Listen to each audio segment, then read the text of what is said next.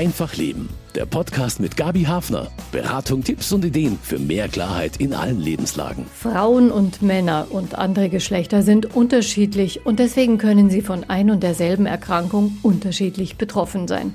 Medikamente müssen oft anders dosiert werden, um den optimalen Effekt zu erzielen. Bei Herzerkrankungen zum Beispiel. Wir haben kleinere Gefäße, wir haben kleinere kardialen Output pro Herzschlag, wird weniger ausgeworfen. Unser Verdauungssystem funktioniert etwas langsamer. Unsere Niere baut das Medikament nicht so schnell ab. Zweimal länger dauert der Weg einer Tablette durch den Körper einer Frau. Über solche Unterschiede wissen wir Bescheid dank der geschlechtersensiblen Medizin oder Gendermedizin. Sie soll besser gewährleisten, dass alle Geschlechter optimal behandelt werden. Welche Erkenntnisse aus der Gendermedizin spielen heute eine Rolle in der medizinischen Praxis? Was sollte man als Patientin oder Patient dazu wissen? Ich bin Gabi Hafner und spreche darüber mit Dr. Hildegard Seidel, Fachreferentin für Gendermedizin an der München Klinik. Schön, dass Sie dabei sind.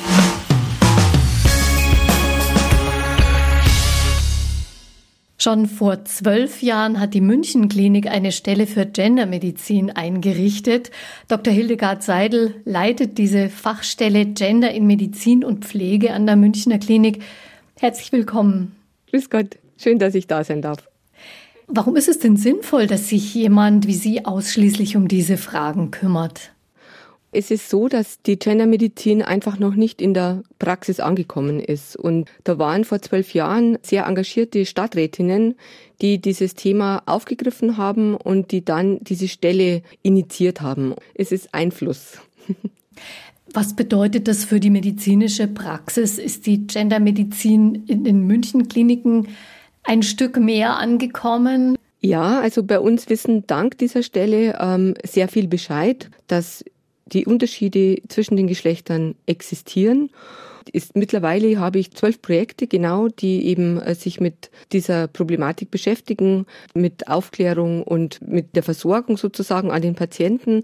Und diese Unterschiede, diese, die zu beachten es gilt, da ist es so, dass die Gendermedizin erst ankommen kann oder erst dann greifen kann, wenn wirklich jeder informiert ist. Und da gibt es noch sehr viele Defizite im Allgemeinen, also politisch angefangen über die Forschung, über die Lehre, über äh, die Praxis und so weiter. Da werden wir auch drüber sprechen. Stichwort Aufklärung. Wie viele Menschen wissen Bescheid, dass es solche Unterschiede überhaupt gibt, jetzt auf, auf Patientenseite oder so allgemein in der Bevölkerung? Eigentlich ganz banal. Wir wissen alle, dass es Unterschiede zwischen Frauen und Männern gibt. Zahlen kann ich Ihnen da jetzt leider keine nennen, aber das Interesse ist einfach da. Also ich kriege auch vermehrt Anfragen von Menschen, die für Laien berichten, von der Volkshochschule, in irgendwelchen Foren oder so. Da sehe ich ein sehr großes Interesse zurzeit. So wie ich eben auch mit dieser Sendung einfach leben Sie gefragt habe. Sie sind promovierte Humanbiologin und Volkswirtin und Intensivpflegekraft. Das heißt, Sie decken da einen breiteren Bereich ab als nur das so ganz eng gesehen medizinische. Ja, das war einfach mein Lebenslauf sozusagen. Also ich habe eben erst mal 20 Jahre lang in der Pflege gearbeitet und davon auf der Intensivstation eigentlich die meiste Zeit verbracht. Dann später war mir klar, ja, man kann eigentlich nicht bis zum Rentenalter in der Pflege arbeiten. Das ist einfach gesundheitlich, die Herausforderungen sind zu groß mit dem Schichtdienst, dem Schwerheben. Und äh, da habe ich mich einfach umorientiert. Da habe ich dann eben Volkswirtschaftslehre studiert und habe dann äh, gleich in der Wissenschaft angefangen zu arbeiten im Helmholtz-Zentrum und dann in der Zeit eben promoviert und den Public Health Studiengang noch draufgesetzt. Und so habe ich jetzt eigentlich alles schön vereinen können, was ich jemals in meinem Leben gelernt habe, kann ich jetzt da in dieser Stelle ausleben und einsetzen. Auch mit diesem Thema. Das klingt gut. Wahrscheinlich könnten Sie dann auch bei anstehenden Reformen fürs Gesundheitswesen viel beitragen, wenn Sie da so viele Hintergründe schon erkundet haben. Manchen von Ihnen ist es vielleicht im Gedächtnis, dass Männer häufiger schwer an Covid-19 erkranken als Frauen. Frau Seidel hat Ihnen das so ein bisschen in die Hände gespielt, weil Sie jetzt nicht mehr so oft erklären müssen, dass es eben solche Unterschiede gibt bei der Entstehung und dem Verlauf von Krankheiten, solche geschlechterspezifischen Unterschiede? Also ich habe schon den Eindruck, dass durch Covid das Ganze an Fahrt aufgenommen hat. Insofern stoßen sich die Türen also wesentlich besser auf und ich habe wesentlich mehr Ansatzpunkte. Das ist zum Beispiel auch etwas, was ich äh, bei meinen Vorlesungen einsetze, dass ich da auf diese Unterschiede sehr genau eingehe und eben ja schaue, wo sind die Unterschiede diese einzelnen Vorerkrankungen und eben dieses Geschlecht, dass das eben sehr mitspielt. Und was sind die Unterschiede bei Covid? Da sind wir jetzt natürlich neugierig. Die Männer haben sozusagen zweimal den Nachteil bei der Covid-Erkrankung. Das eine ist, dass sie häufiger Grunderkrankungen haben, die dann zum schweren Verlauf führen. Also zum Beispiel die COPD, die Lungenerkrankung, Herz-Kreislauf-Erkrankungen, Diabetes Typ 2, Übergewicht. Das sind äh, Erkrankungen, die bei Männern mehr verbreitet sind als bei Frauen. Und auf der anderen Seite, selbst wenn man das, das kann man statistisch rausrechnen, nennt sich das, und dann bleibt immer noch eine 60 Prozent höhere Chance für einen tödlichen Verlauf. Also wir haben jetzt gar nicht zu den schweren Verlauf, also mit Intensivaufenthalt und so weiter, aber 60 Prozent höhere Wahrscheinlichkeit für einen tödlichen Verlauf. Das ist sozusagen die, der biologische Faktor, der dann noch übrig bleibt den man durch Grunderkrankungen nicht erklären kann. Seit wann sind solche geschlechterspezifischen Unterschiede in der Medizin denn ein Thema? Also in den 80er Jahren äh, haben Forscherinnen und Forscher entdeckt, dass Frauen nicht so gut behandelt werden, wenn sie einen Herzinfarkt haben und häufiger versterben daran. Und das hat natürlich dann zu weiteren Überlegungen geführt im Sinne von, Warum ist es so? Wie kann man das verändern? Und da hat man eben dann Gründe gesehen, dass Frauen zum Teil andere Symptome beim Herzinfarkt haben, dass die Ärztinnen und die Ärzte auch nicht daran denken, wenn Frauen auch mit Herzschmerzen ins Krankenhaus kommen, das könnte ein Infarkt sein, weil es einfach das Männliche war, den Herzinfarkt zu kriegen und nicht im Kopf war, dass das auch weiblich sein könnte. Und so tickt die Medizin. Sie bekommen jemand mit einem bestimmten Symptom und dann denken Sie natürlich als erstes an das naheliegendste. Wenn Sie jetzt nicht im Kopf haben, das könnte bei dem Geschlecht das und das sein, dann gehen Sie auch nicht in die Richtung der Diagnostik. Fragen auch nicht in die Richtung, weil Sie nicht in die Richtung denken. Und das war der Grund, warum damals äh, wesentlich mehr Frauen am Herzinfarkt verstorben sind wie Männer. Mhm. Ich hatte tatsächlich einen Sohn, der zweimal einen sogenannten Lungenriss hatte, so eine Thorax-Geschichte. Und da war es eigentlich auch meiner Hausärztin zu verdanken, die gesagt hat, ein sehr großer, sehr schlanker junger Mann, das könnte das sein. Also da ist der richtige Blick und das rechtzeitige Sehen, dass da ein Zusammenhang sein könnte, schon sehr wichtig. Genau. Und so funktioniert Medizin. Also das ist einfach so. Das man muss an das Naheliegendste als erstes denken, das abklären und dann natürlich an das Nächste und an das Nächste. Aber so geht man äh, voran, weil nutzt ja nichts, dass Sie sagen, das am wenigsten Wahrscheinliche schaue ich zuerst an, dann verlieren Sie auch viel Zeit, weil vielleicht das Wahrscheinlichste doch das Richtige gewesen wäre. ja, das ist, Problem ist immer noch so, dass es nicht systematisch erforscht wird. Also in den Beobachtungsstudien, da können wir sehr viel sehen, dass es fast eine Systematik eigentlich gibt, da auch noch Geschlechterunterschieden zu schauen. Aber alles, was in den Studien ist, egal ob wir da in die Pflege schauen oder in die Psychotherapie oder äh, Case Management Ansätze oder palliative Ansätze, also es gibt ja viele Therapieformen, die gar nichts mit Medikation, OP-Ansätze, die nichts mit Medikamenten zu tun haben. Und äh, diese Therapien medikamentös und nicht medikamentöser Art, die werden nicht systematisch auf Unterschiede zwischen Männern und Frauen ausgewertet. Und das muss definitiv anders werden. Das kann so nicht bleiben. Mit diesen Feldern, die nicht im allerengsten Sinne mit der Medizin zu tun haben, aber sehr wichtig sind, werden wir uns auch noch ein bisschen beschäftigen im Laufe der Sendung.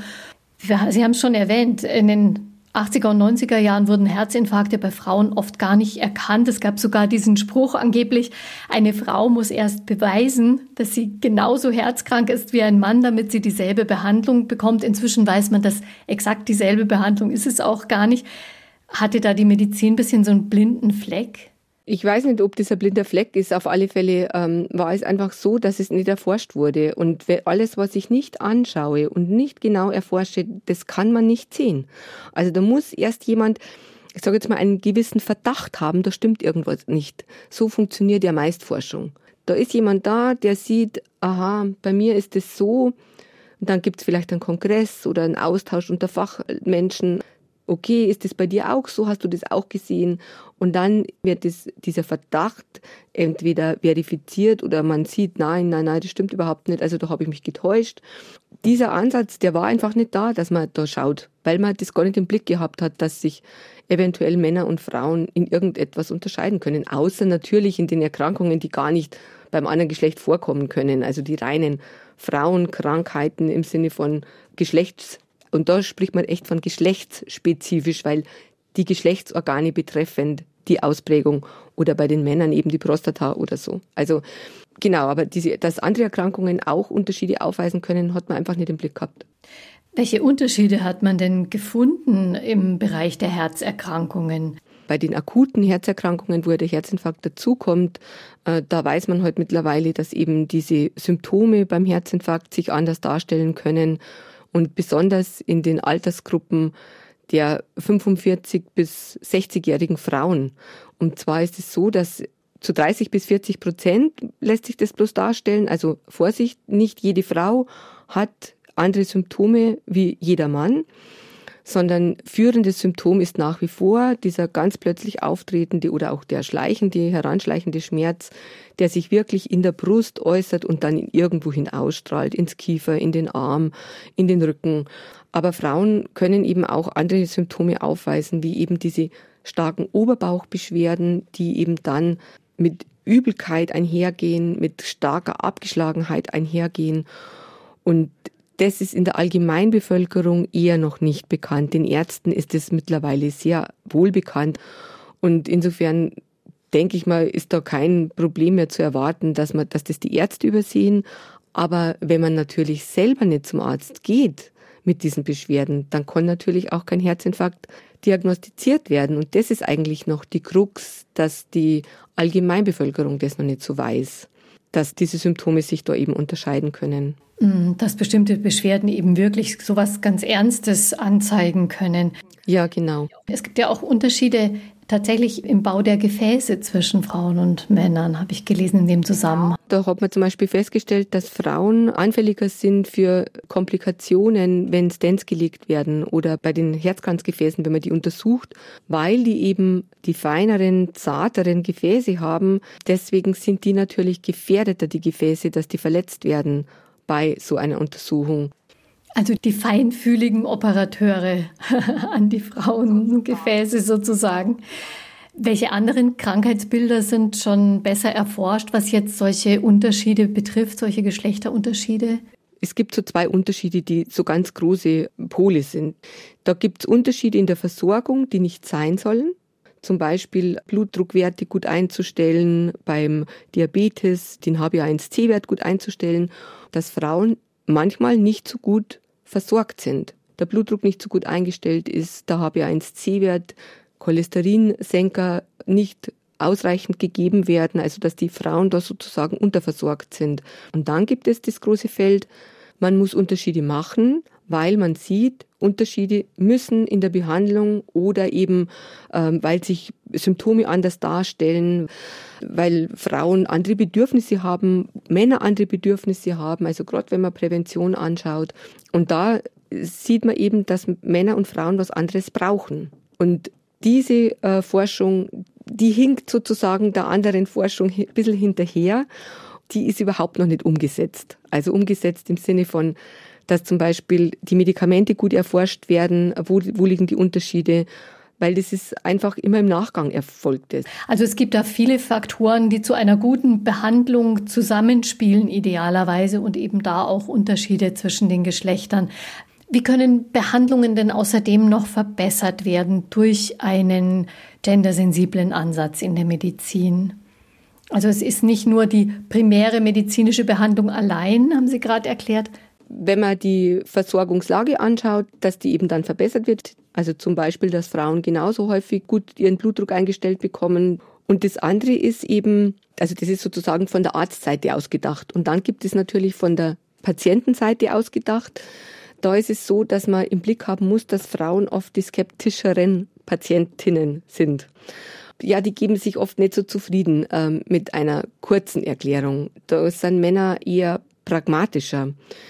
Die machen dann das, was der Arzt sagt und sind nicht so skeptisch. Und diese bessere Aufklärung eigentlich und dieses Skeptische, die hat so zwei äh, Komponenten. Das eine ist, sie kümmern sich mehr, sind gute Krankheitsmanager, in, wenn sie chronische Erkrankungen haben, übernehmen das nicht nur für sich, sondern eben auch für die ganze Familie sogar, das zu managen. Auf der anderen Seite, wenn man natürlich kritischer ist, liest man vielleicht auch Dinge, die jetzt irreführender sind und dann vielleicht mich auf die falsche Entscheidung oder in die falsche Entscheidung bringen. Und dann vielleicht ein, ein, ein Medikament, das sehr wohl angezeigt ist, einfach mich absetzen lassen, die Dosis reduzieren, obwohl es vielleicht nicht zu günstig wäre und so weiter da sind Frauen ja gefährdeter, das zu tun durch diese größere Skepsis äh, oder durch die größere Informiertheit dann auf der anderen Seite natürlich.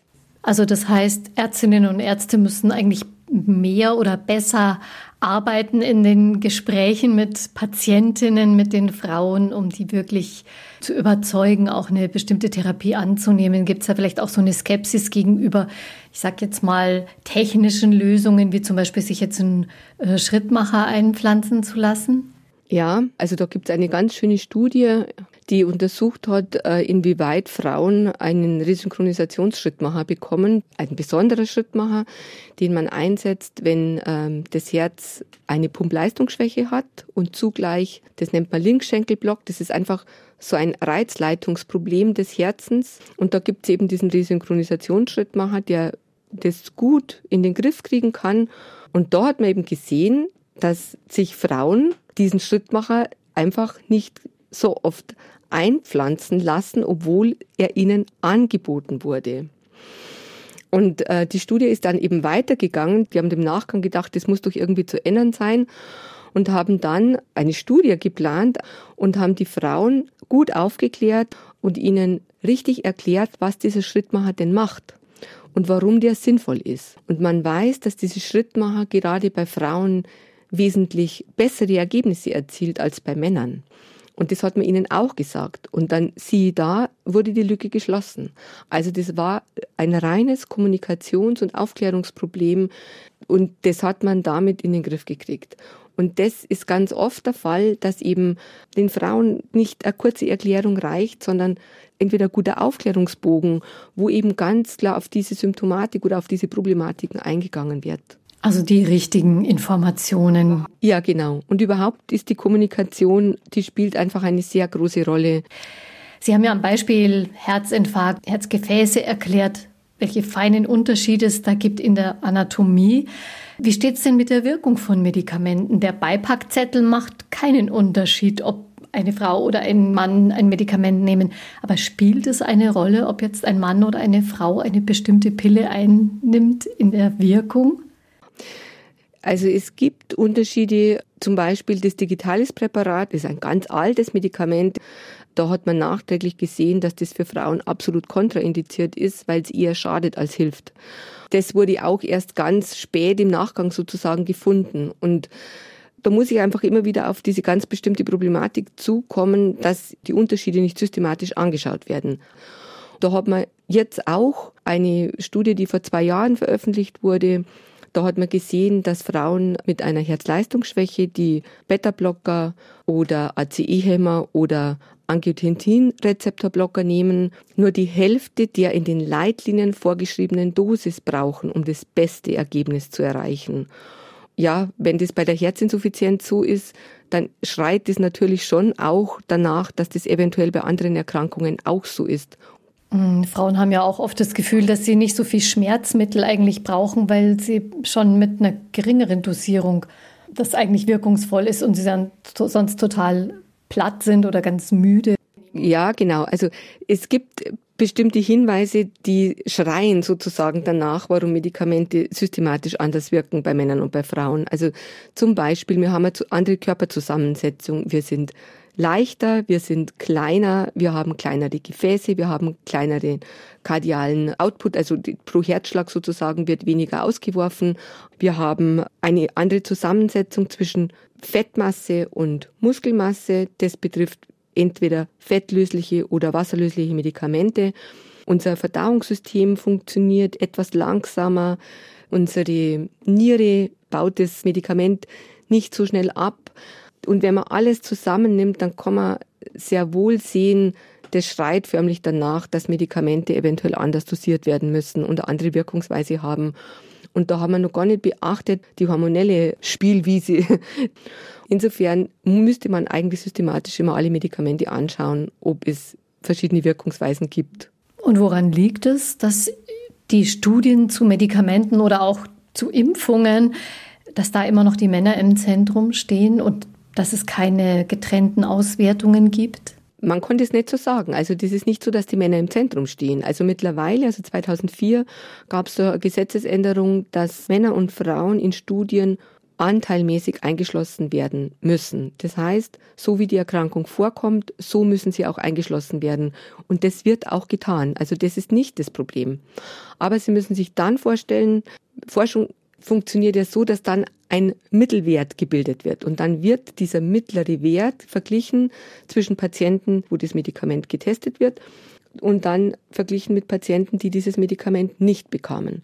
Und wenn Sie sich jetzt vorstellen, das sind jetzt 50 äh, Prozent Frauen und 50 Prozent Männer, und äh, bei den Männern wirkt es sehr gut und bei den Frauen wirkt es jetzt, ja, eher weniger bis gar nicht, dann gibt es den Durchschnitt, der gebildet wird und der heißt dann, ja, es wirkt.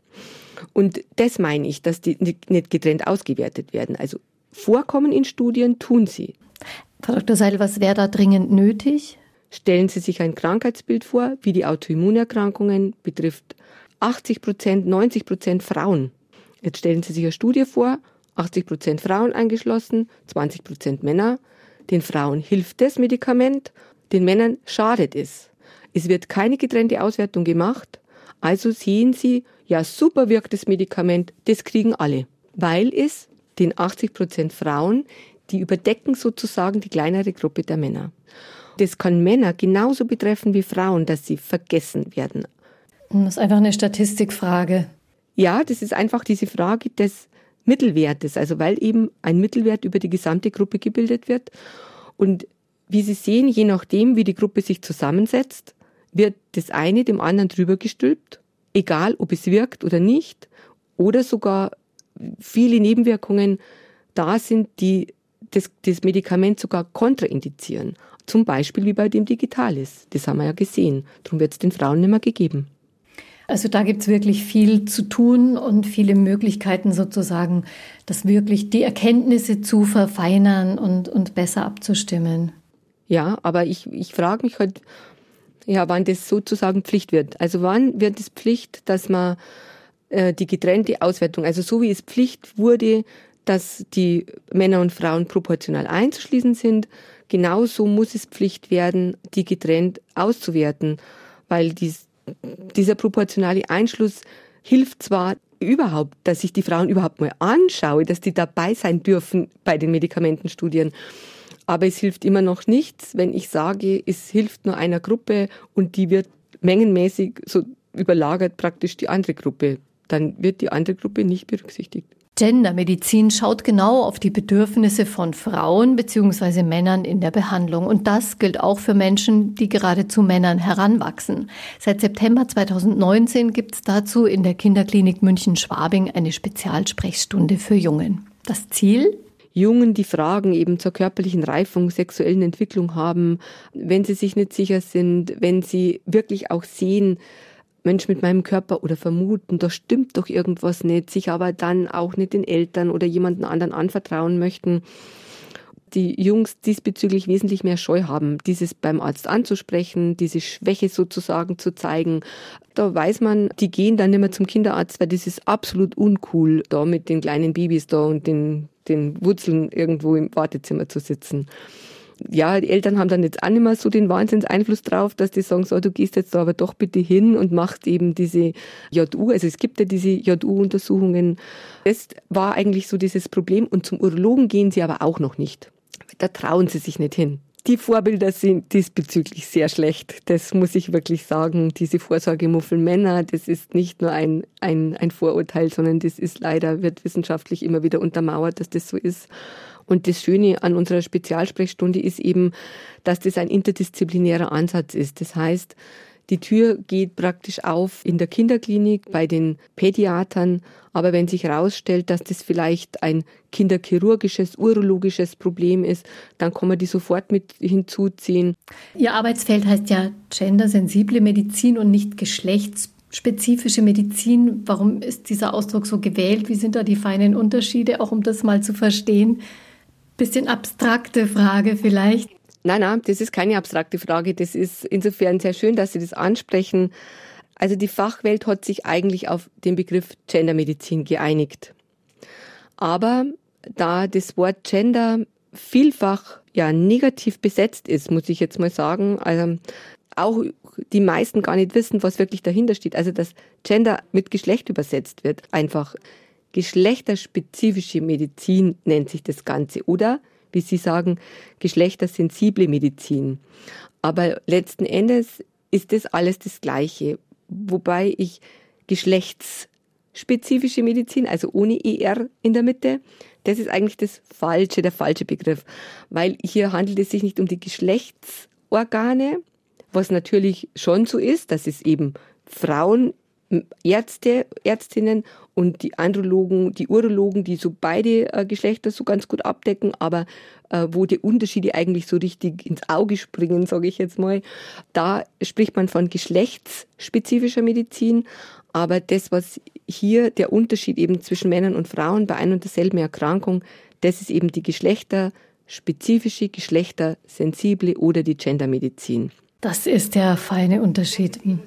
Also eine Medizin, die durchaus nicht nur auf die weiblichen Patienten schaut. Das ist eben so, dass der Begriff manchmal äh, wird falsch verstanden. Da gibt es viele, die sagen, das ist Frauenmedizin, Gendermedizin, Frauenmedizin. Und dieses möchte ich ganz klarstellen. Gendermedizin ist keine Frauenmedizin. Gendermedizin befasst sich auch nicht mit Transgender, mit der Problematik, äh, alles, was unter queer zu verstehen ist oder so, sondern betrachtet einfach den Unterschied zwischen den Geschlechtern, bis wir so weit sind und das dritte Geschlecht sozusagen oder das nicht-binäre Geschlecht mit einbeziehen in Studien, das dauert sicher noch ganz lang, beziehungsweise einbezogen wird sicher schon jetzt, aber. Da wird es vielleicht auch irgendwann Gesetze dazu geben. Genau. Aber jetzt ist es einfach so, die geschlechterspezifische Medizin beschäftigt einfach mit den sozialen und den biologischen Faktoren, die Einfluss nehmen auf unsere Gesundheit. Da fängt es an von Erkrankungshäufigkeit, Ursachen, wie verhalte ich mich, Risikoverhalten, Präventionsverhalten, Lebensstil, was für Symptome entwickeln beide Geschlechter, sind die gleich, sind die anders, wie wirken die Arzneimittel, wie gehe ich mit meiner Krankheit um, welche Ressourcen habe ich, welches soziale Umfeld habe ich, das mich hindert, das mich aber auch unterstützt. Also diese ganzen Faktoren, das versteht man unter geschlechterspezifischer oder Gendermedizin. Mhm. Also biologische Faktoren, sozusagen die Seite der Naturwissenschaft, aber auch soziale, soziologische Faktoren. Was gibt es da konkret für Erkenntnisse? Also man weiß, dass Bildung, ähm, sozialer Stand einen sehr großen Einfluss auf die Gesundheit hat. Und da sehen wir heute einen systematischen Unterschied zwischen Männern und Frauen, gerade in der älteren Bevölkerungsgruppe.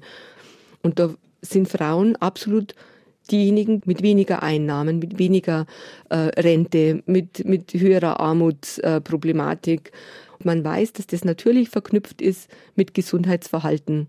Und da kann man eben schon schauen, dass das einen, einen großen Einfluss hat auf Gesundheit, auf Krankheit. Und man sieht auch, dass, wenn man jetzt mal einen anderen Aspekt betrachtet, äh, Frauen ja diese Care-Arbeit also übernehmen, angefangen von der Kindererziehung, dann über äh, die Pflege der Eltern, dann die Pflege der Schwiegereltern oft noch übernehmen. Und das ist in der älteren Generation absolut noch so verbreitet, dass da die Frauen die Manager der, der Familie, der gesundheitlichen Problematiken sind. Das wird sich vielleicht jetzt auch ändern, weil ja immer mehr Männer Erziehungsurlaub beantragen, sich eben einbringen in die Erziehungsarbeit. Ja, es, sind noch mehr weiche Faktoren, die eine Rolle spielen, je nach Geschlecht für den medizinischen Erfolg. Welche Rolle spielt denn die Kommunikation zwischen Ärztinnen und Patientinnen in diesem Zusammenhang? Ja, die Kommunikation, die wird oft vernachlässigt, also gerade auch äh, in der Ausbildung. Die Medizin hat sich ja da sehr weiterentwickelt. Also man macht ja mittlerweile diese Rollenspiele, damit man eben die Kommunikation auch als Arzt gut lernt und in schwierigen Situationen auch Reaktionen oder zu reagieren lernt. Aber da spielt eben die Kommunikation, dass das unterschiedlich sein könnte zwischen Männern und Frauen, noch keine Rolle. Aber da das unterschiedliche Verhalten gibt eben zwischen Männern und Frauen, kann die Kommunikation ein großer Ansatz sein, da eventuell ja die Versorgung zu verbessern. Also in Höhenried zum Beispiel, da gibt es ein Reha-Programm, das Nachsorge oder Rehabilitation für Frauen nach Herzinfarkt als reine Frauengruppe anbietet. Und da hat man eben gesehen, dass sogar ein Jahr nach, also man muss sich vorstellen, die Reha ist drei Wochen, dass sogar nach einem Jahr noch Verbesserungen bei Frauen zu sehen sind, die in einer heterogenen Gruppe nicht da sind. Und das äh, schreit ja sozusagen danach, dass diese Kommunikationsschiene eher bedient wird und eben natürlich Unterschiede gibt im Kommunikationsverhalten und im Verhalten, weil eben dann sich die Frauen in einer homogenen Gruppe besser öffnen, geschützter agieren können und so weiter. Mm, weil, sich, weil man sich wahrscheinlich besser abgeholt fühlt. Das ist ja ein Effekt, den man manchmal auch schon in der Sprechstunde merkt, dass man sich von bestimmten Ärzten vielleicht nicht so abgeholt fühlt. Ich finde, man merkt aber auch schon einen Unterschied in der Kommunikation bei den jüngeren Erdmedizinern, dass sich da was verändert hat. Ja, da hat sich auch die Hierarchie total verändert. Also wenn man noch vor 40 Jahren in die Klinik geschaut hat, da war so dieses Gefälle, also Chefarzt geht voran, dahinter die drei Ärzte und dann äh, die drei Schwestern und das gibt's ganz selten noch so. Viele gehen auch davon aus, dass sich Kommunikation auch deshalb verändert hat, weil mehr Frauen im Arztberuf tätig sind. Haben Sie da ein Beispiel? Ähm, es gibt zum Beispiel eine Untersuchung, wo ganz klar hervorgeht daraus, dass sich Patientinnen männlichem Personal weniger anvertrauen, und zwar egal, ob das jetzt Ärzte sind oder Pflegepersonen. Und wenn man das weiß, dann kann man eben, wenn die Pflegeperson oder männlicher Arzt ist, eben vielleicht mehr nachfragen, mehr darauf eingehen. Wenn ich weiß, aha, Frauen sind von sich aus, teilen mir das vielleicht nicht so mit. Und äh, da hat man zum Beispiel gesehen, dass nach Operationen oder überhaupt, wenn sie in der Klinik waren, die Frauen nicht adäquat mitgeteilt haben und diese Mitteilung, was Symptome anbelangt, Schmerzen und so weiter, des weiblichen Personal eher mitgeteilt wurde. Da kann man schön ansetzen, da etwas zu verändern, wenn man das weiß. Und man muss das dann auch nicht persönlich nehmen. Also im Sinne von, na ja, wenn die nichts sagt, dann wird schon nichts haben und die muss mich jetzt so akzeptieren und ich bin halt mal ein Mann. Ja klar, natürlich, das Denken ist nachvollziehbar.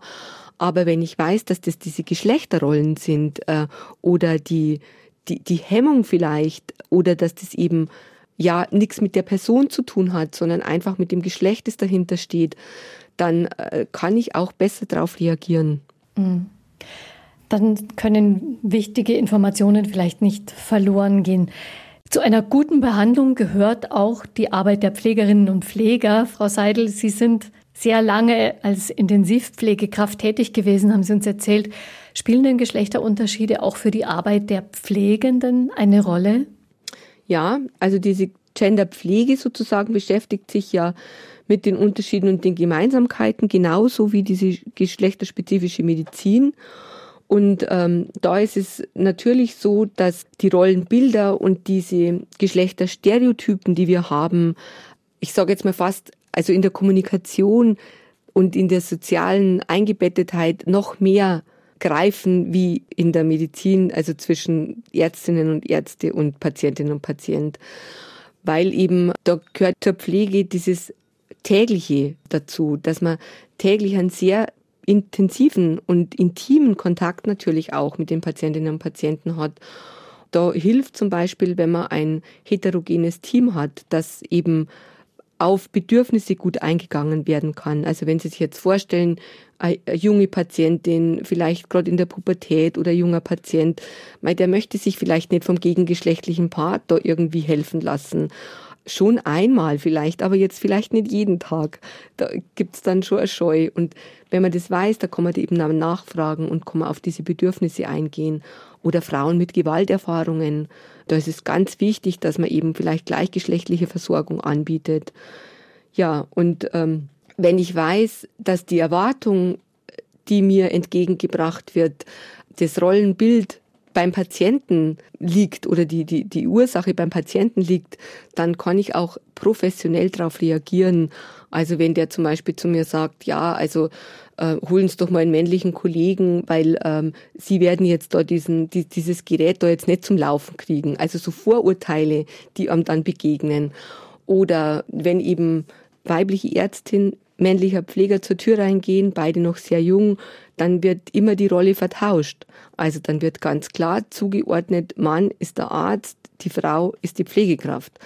Und wenn ich das aber weiß, dann kann ich da ganz professionell darauf reagieren, konnte es kurz klarstellen und aber nicht gereizt oder mich zurückgesetzt fühlen. Und darum ist es so wichtig, dass die eben Rollenbilder kennenlernen und dass sie dann angemessen und äh, professionell darauf reagieren können. Mhm. Ganz wichtig, damit dieses ist ja letztlich eine soziale Geschichte auch zwischen Patienten und Pflegenden, damit es wirklich gut, gut läuft und man sich dann nicht Dinge verkneifen muss, die gerade wichtig wären für einen. An der Berliner Charité ist geschlechtersensible Medizin jetzt bereits fester Bestandteil des Medizinstudiums. An der Universität Bielefeld entsteht jetzt die erste Professur geschlechtersensible Medizin. Was muss vorankommen, Frau Seidel, damit beide Geschlechter vielleicht nicht gleich, aber gleich gut behandelt werden können? Was ist da noch zu tun? Ich habe so ein Bild im Kopf, das ist wie ein Baum. Und zwar, ein Baum besteht aus der Wurzel, aus dem Stamm, aus den Ästen und aus den Früchten oder Blättern, je nachdem. Und hier muss alles vorhanden sein. Also die Wurzel, das ist die Forschung. Das ist sozusagen das, was die Nachhaltigkeit sicherstellt. Dann der Stamm, das ist die Lehre. Das heißt, ich muss dann nachher das, was ich aus der Forschung erkenne, weitergeben. Das bestehende Wissen, das muss dann an das Patientenbett kommen. Das sind sozusagen die Äste. Und dann müssen die Betroffenen auch aufgeklärt werden, also die Patientinnen und Patienten mit eingebunden sein. Zum Beispiel, wenn sich Symptome unterscheiden, dass die das wissen, dass die auch zum Arzt gehen, dass die vielleicht, also wenn es eben schwere Krankheitsbilder sind, dass die dann ganz klar wissen, da muss ich sofort gehen. Und das sind die Früchte. Und ich habe jetzt so den Eindruck, dass wir bei den Ästen und bei den Früchten die ganze Zeit rumdoktern und da äh, irgendwas zu, da kann man schon was mit tun und man kann da schon was erreichen. Aber nachhaltig wird sich dadurch nichts ändern. Nachhaltig ändert sich erst, wenn man an der Wurzel und am Stamm, ja, den verbessert oder überhaupt den kräftigt. Sehen Sie da irgendwo Rückenwind in der, in der Politik oder eher in der Forschung oder ist es wirklich eher eine zähe Arbeit, das voranzubringen? Ja, der Rückenwind aus der Politik, der kommt jetzt ganz klar ähm, oder ist ganz klarer Auftrag. Im Koalitionsvertrag ist vereinbart, dass äh, die Gendermedizin in das Curriculum, und zwar bei allen medizinischen Berufen, Einzug finden muss das ist jetzt, ich denke, einfach eine Frage der Zeit, wann das wirklich soweit ist. Und das wird auch definitiv die Forschung natürlich beeinflussen. Aber wir denken hier wirklich in, in zehn Jahren. Also es ist, es ist nicht so, dass ich jetzt sage, ja, wir sind jetzt in einem Pfad auf und in ein, zwei Jahren wird sich alles verändern. Nein, also wir können froh sein, wenn in zehn Jahren ja mal die Wurzel gestärkt und der Baum ein bisschen stämmig am Stamm gewachsen ist. Also da braucht man Geduld, aber immerhin, es beginnt. Wir haben schon gesprochen auch über die Rolle von uns Patientinnen. In welchen Fällen sollte man da hellhörig sein und vielleicht im Gespräch mit der Ärztin nachfragen, gibt es da eigentlich Unterschiede? Ist jetzt was anders, weil ich eine Frau bin und diese Erkrankung habe? Also ich würde auf alle Fälle bei allen großen Volkskrankheiten nachfragen. Also alles, was Herz, Lunge, Diabetes, Bluthochdruck, also alles, was das betrifft, das eben häufig vorkommt, weil die Chance, dass Krankheiten erforscht sind, die häufig vorkommen, ist einfach größer, wie wenn es Krankheiten betrifft, die sehr selten vorkommen. Autoimmunerkrankungen und so. Also, und ich würde sicher nachfragen bei jedem Medikament. Mhm. Aus zwei Gründen. Entweder Sie wissen es bereits, dann gehen Sie vielleicht darauf ein und sagen, ja, das habe ich schon berücksichtigt. Oder Sie wissen es nicht und Sie werden aber häufig mit dieser Frage konfrontiert. Dann werden Sie ich sage jetzt mal so ein bisschen gestupst, nachzudenken, nachzulesen, sich selber zu informieren.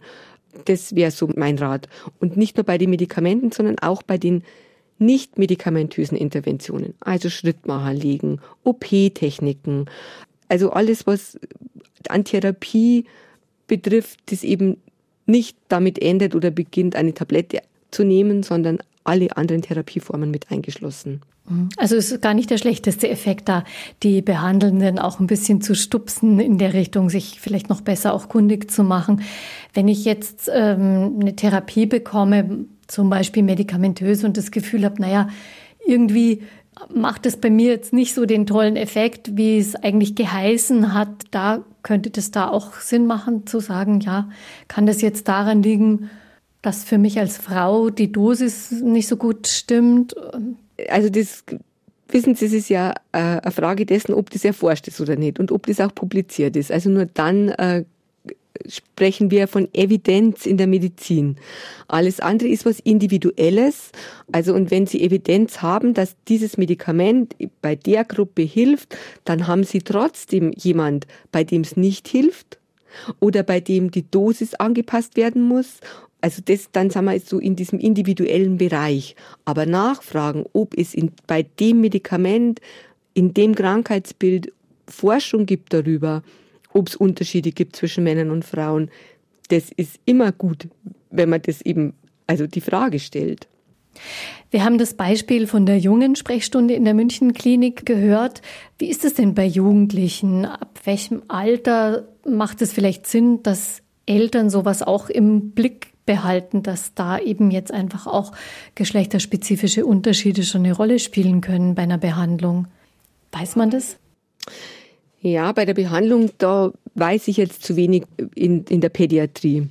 Aber das, was wir sehen an Verhaltensweisen, also da gibt es einfach so, dass junge Männer wesentlich gefährdeter als junge Frauen sind, was Drogenkonsum anbelangt, Alkoholkonsum, dann das risikofreudige Verhalten, dieses Ausprobieren, äh, dann eben das dann tödlich endende. Also da sieht man zweifach erhöhtes Risiko für einen tödlichen Verlauf, bis die mal 25 sind. Also dann sind sie sozusagen aus dem groben Bereich des risikofreudigen Verhaltens eher raus.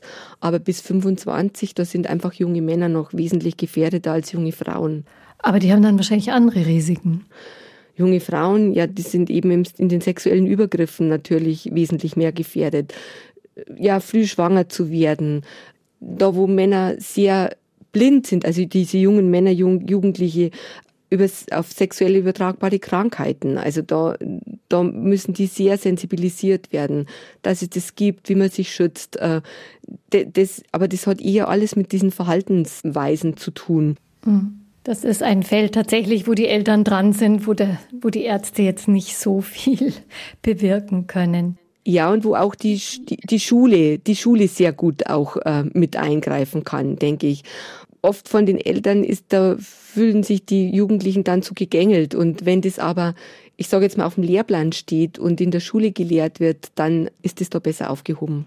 Wie und wo könnte ich mich denn als Patientin oder Patient besser informieren über solche Fragen oder auch dann eben speziell über bestimmte Krankheitsbilder und die unterschiedlichen äh, Wege für Frauen und Männer? Mhm. Also wie schon angesprochen, dass man eben den Arzt, die Ärztin direkt anspricht. Dann gibt es Leitlinien für informierte Patientinnen und Patienten. Und da witzigerweise stehen da oft mehr Hinweise auf geschlechterspezifische Unterschiede drin, wie dann in den medizinischen Leitlinien, in den Behandlungsleitlinien für die Ärzte und für die Ärztinnen. Schon natürlich aus dem Grund, weil die ja weicher formuliert sind, nicht so ganz, ja, hieb- und stichfest sein müssen im Sinne von, das ist Evidenz, so wird der Patient behandelt und fertig. Und, und, und alles, was jetzt äh, nicht ähm, Evidenzgrad eins ist, dann, das wird dann schon auch vielleicht in den Patientenleitlinien erwähnt. Also die kann man sich durchlesen und ähm, man kann natürlich viele, es gibt viele ähm, Homepages schon, die bei den Krankenkassen. Wir in der Münchenklinik haben eine. Wir bieten auch immer wieder Fachtage an, äh, für, wo entweder Männer oder Frauen so im, im, im Blickfeld stehen. Also zum Beispiel haben wir Männergesundheitstage gehabt mit den Urologen gemeinsam oder Frauengesundheitstage, Herztage, da, da eben diese Unterschiede eben auch in den Blick zu stellen.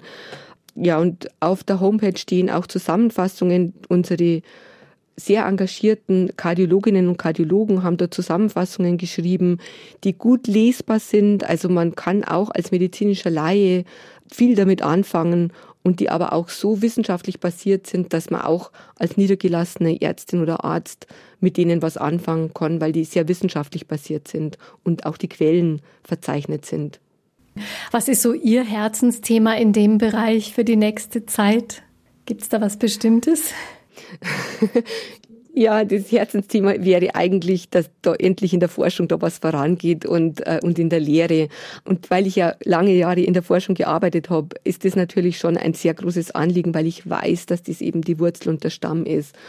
Und Ansonsten ist mein Herzblut natürlich in der Münchenklinik und diese ganzen einzelnen Projekte, die ich habe, da schaue ich natürlich auch darauf, dass das etwas ist, das einen langfristigen Charakter hat und nicht bloß ein kurzes Strohfeuer, sondern dass das eben was Kontinuierliches ist, eben diese Wissensbereitstellung oder eben die PJ-Studierenden oder die in der Pflege unterrichtenden.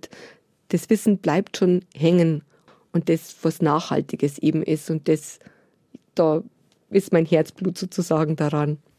Ja, vielen Dank für diese Einblicke in Behandlungszimmer und OP sozusagen was eine Medizin betrifft, die auf Männer und Frauen optimal eingestellt ist. Ganz vielen Dank, Frau Dr. Seidel. Ich danke Ihnen auch. Uns Patienten hilft es, informiert zu sein über Geschlechterunterschiede in der Medizin. Bleiben Sie gesund, wünscht Gabi Hafner. Danke fürs Interesse. Einfach Leben. Ein Podcast vom katholischen Medienhaus St. Michaelsbund, produziert vom Münchner Kirchenradio.